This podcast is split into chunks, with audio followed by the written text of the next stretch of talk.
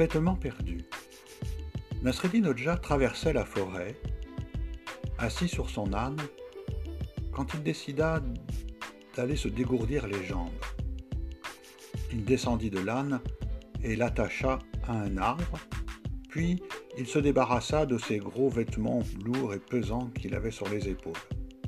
Il les posa sur l'âne, et il choisit un petit chemin pour s'enfoncer et se promener dans le bois. Pendant ce temps, un voleur survint qui vient dérober ses vêtements.